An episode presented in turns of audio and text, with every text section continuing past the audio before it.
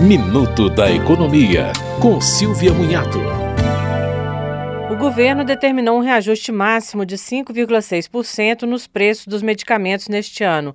O reajuste é calculado com base no IPCA e as empresas podem praticar aumentos menores. O reajuste máximo estabelecido pela Câmara de Regulação do Mercado de Medicamentos é inferior ao permitido em 2022, que foi de 10,89%, e em 2021, que foi de 10,08%.